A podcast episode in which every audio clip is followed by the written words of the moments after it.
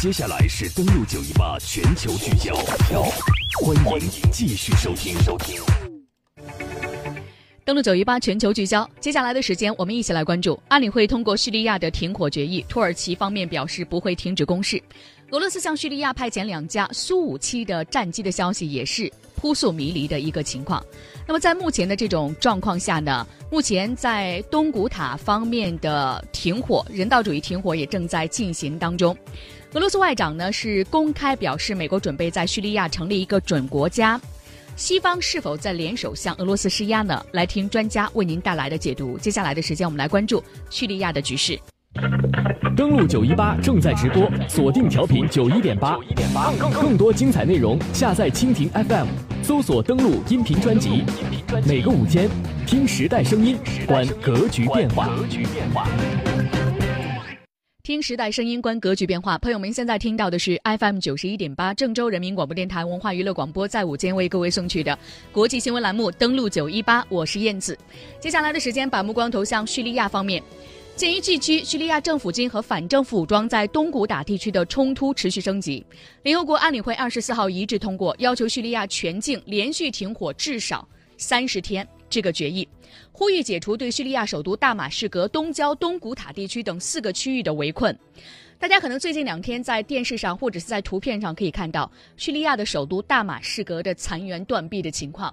也有少数叙利亚的民众呢是企图能够在家园当中制造一些生机，让自己的家看起来更像一个家。但是在如此的情况下是非常的困难。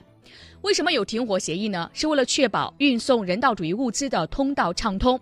然而，停火协议的却未能实现真正的停火。叙利亚多地的战事并未平息。就在两天前，叙利亚政府的卫生部门官员表示，在过去四天，位于东古塔地区的叙利亚反对派向大马士革以及附近区域发射了多枚炮弹，造成三十多人死亡。二十五号，在大马士革郊区的反对派武装的控制区，叙利亚政府军和反对派武装仍然正在零星交火。世界卫生组织官员表示，东古塔地区目前正面临严重的人道主义危机。我们来听一下当地居民对于当前的这个情况有怎样的说法。大马士革居民，停火协议没有什么用。我的意思是，三十天之后，一切都会恢复到停火前一样。另外一位居民，自从这一地区交战以来，没有人敢轻易出门，除非有重要的事情或出去买东西。我们希望能够让停火协议让东古塔地区远离战事，而且，这对于大多数的大马士革的居民来说也是一件好事。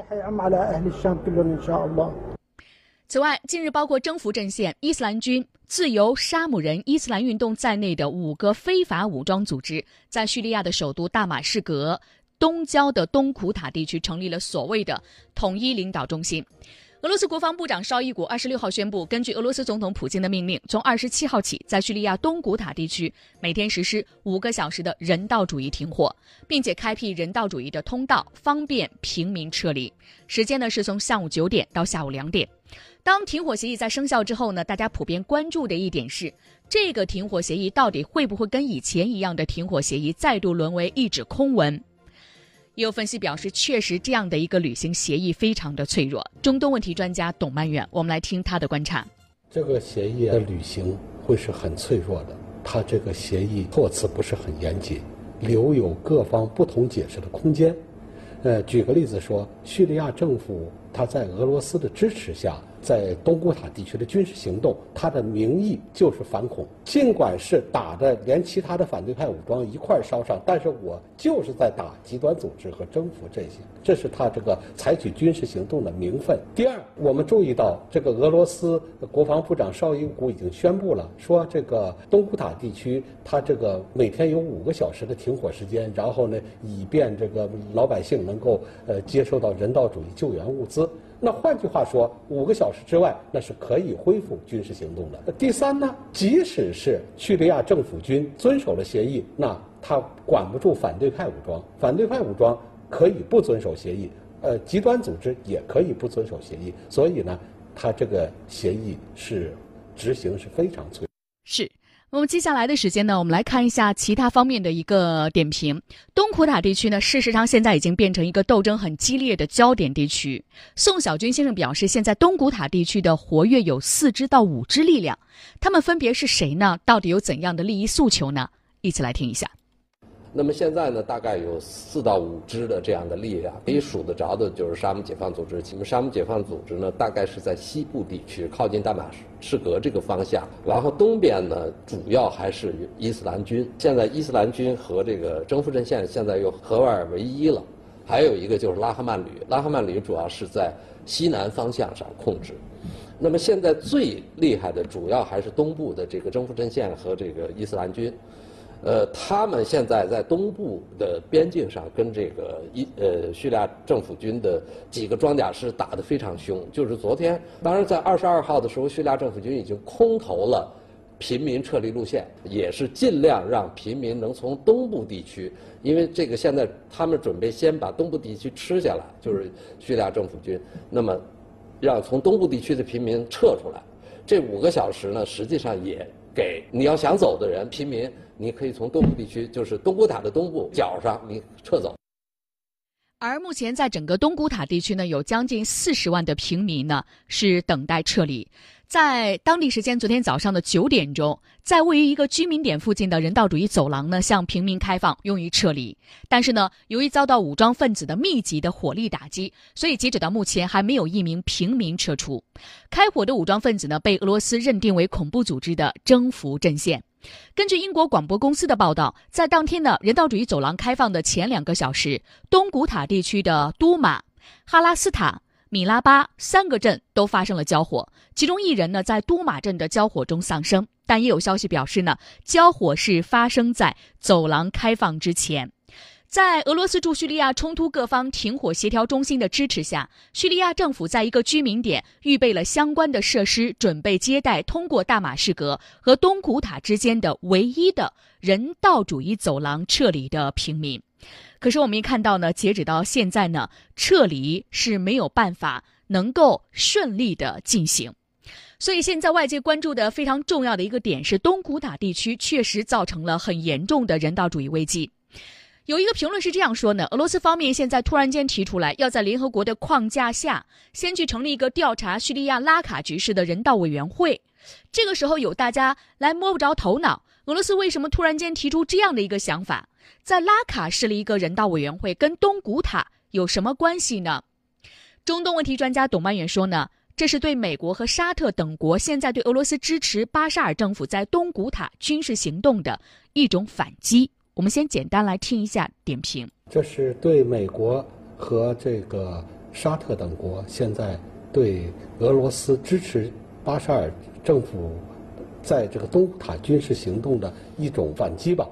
呃，因为他们说俄罗斯支持巴沙尔政府军在东古塔地区制造了人道主义灾难，因此他们也从美军。历次战争当中的劣迹当中，断定美国它也是不干净的，往往是说恐怖分子没炸几个，老百姓死了不少，还有过去美国在伊拉克的反恐也是这样这种情况。因此，俄罗斯断定，美国他在支持库尔德呃武装为主的叙利亚民主军收复拉卡的过程当中，也实施了系统性的空袭，这里必然会有老百姓死伤。那么，俄罗斯它是在以美国的之道来还治美国其身。如果美国拒绝，那恰恰证明你是有鬼，你才不允许成立一个人道主义调查委员会。那么，你如果是允许这样的委员会成立，那到现场一定能找到美国美军轰炸以后所造成的这个人道主义灾难的这种证据来。是。我们现在其实关注到东古塔地区的人道主义危机，毕竟呢，现在停火协议已经开始实施，每天五个小时，而且这个通道呢，叙利亚政府军与俄罗斯方面正在努力，所以我们看到平民有希望从人道主义通道撤离出来。但是在接下来的时间，每次呢，叙利亚问题到最后背后呢，都会出现美俄出来博弈的背景。现在有这样一种说法，这个说法呢是来自于俄罗斯方面，俄罗斯外长拉夫罗夫在二十六号表示，只要叙利亚各方能够就具体的停火框。框架达成共识，在叙利亚确定执行停火协议是能够实现的。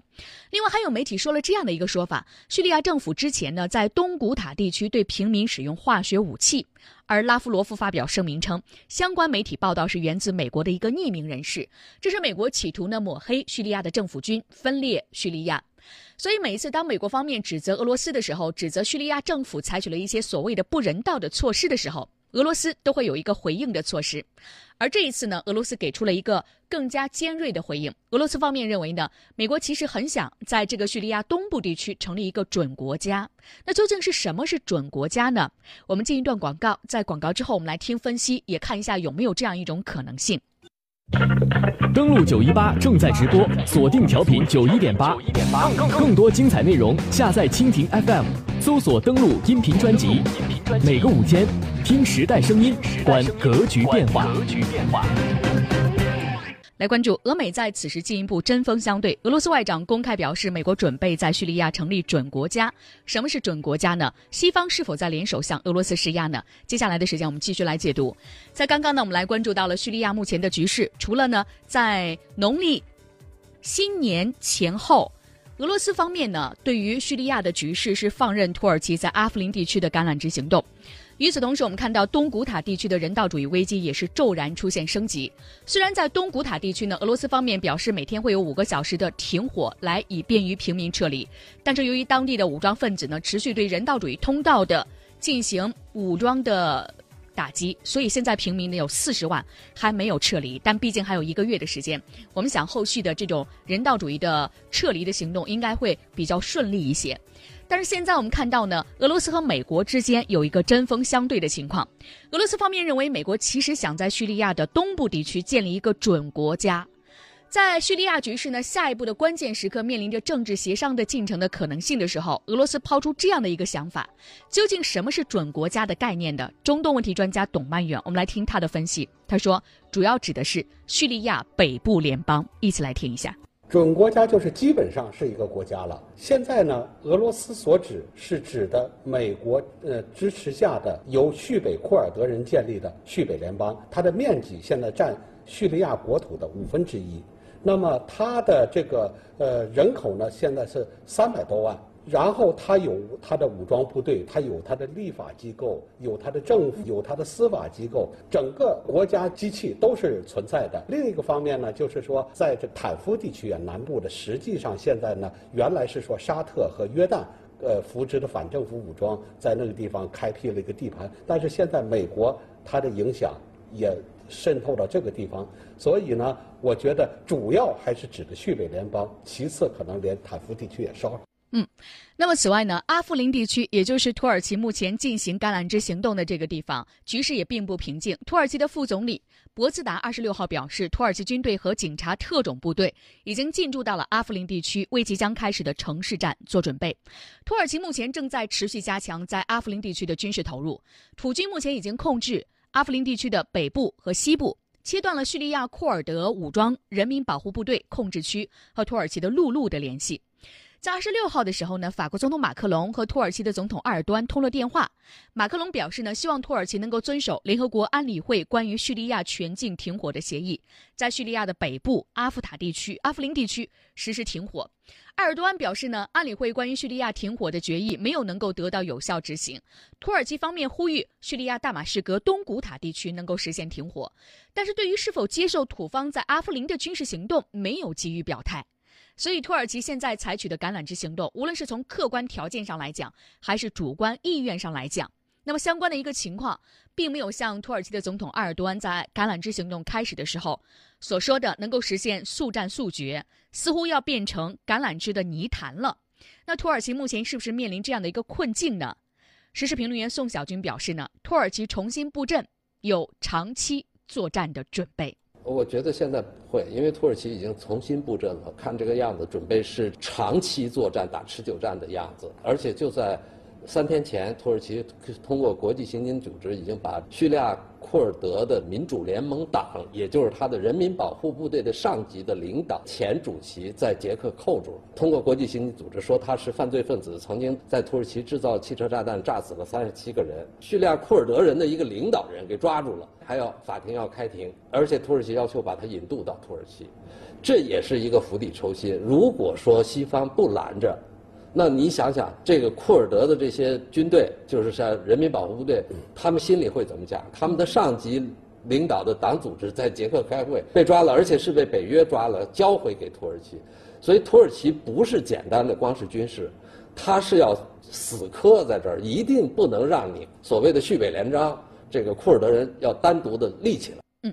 所以呢，库尔德人叙北联邦目前呢，整个叙利亚问题呢，除了说外界的代理人战争之外呢，这一部分其实是整个叙利亚统一。叙利亚目前的政府军巴沙尔政权非常难以把它给解决掉的一个难题。无论是东古塔地区还是阿夫林地区，很多观点都说，两大阵营已经逐渐形成。有一个阵营呢是美国、沙特、以色列，另外一个就是俄罗斯、伊朗、叙利亚。真正影响叙利亚局势的关键的势力到底是哪一方呢？宋小军先生说呢，还是俄罗斯可能跟美国已经基本达成了一个平衡，或者说俄罗斯取得的胜利更多一些。主要还是俄罗斯这一边呢，他现在跟这个美国这一方基本达成了一个平衡，呃，或者他取得的胜利更多，因为划这个所谓的冲突降级区一共是六个，大概是一千二百二十四个社区，包括五百六十万人，现在让他都要停火，对吧？那么现在在这个划冲突降级区的时候，是也就是去年的七月份，叙利亚政府军才控制了六万平方公里，但是过了这么长时间，到现在控制了十一万平方公里，它进步了。为什么？因为俄罗斯这一方虽然没有舆论上的优势，西方有，那么钱也可能没他们多。但是呢，它主要还是有两个是不打就是死的这个助手，一个是阿萨德，一个是伊朗。伊朗肯定得撑下去。如果他已经投了这么大资，他如果让美国占了，他就完了。FM 九十一点八的听众朋友们，大家好，我是杜文龙。打开广播，追踪国际，欢迎收听登录九一八。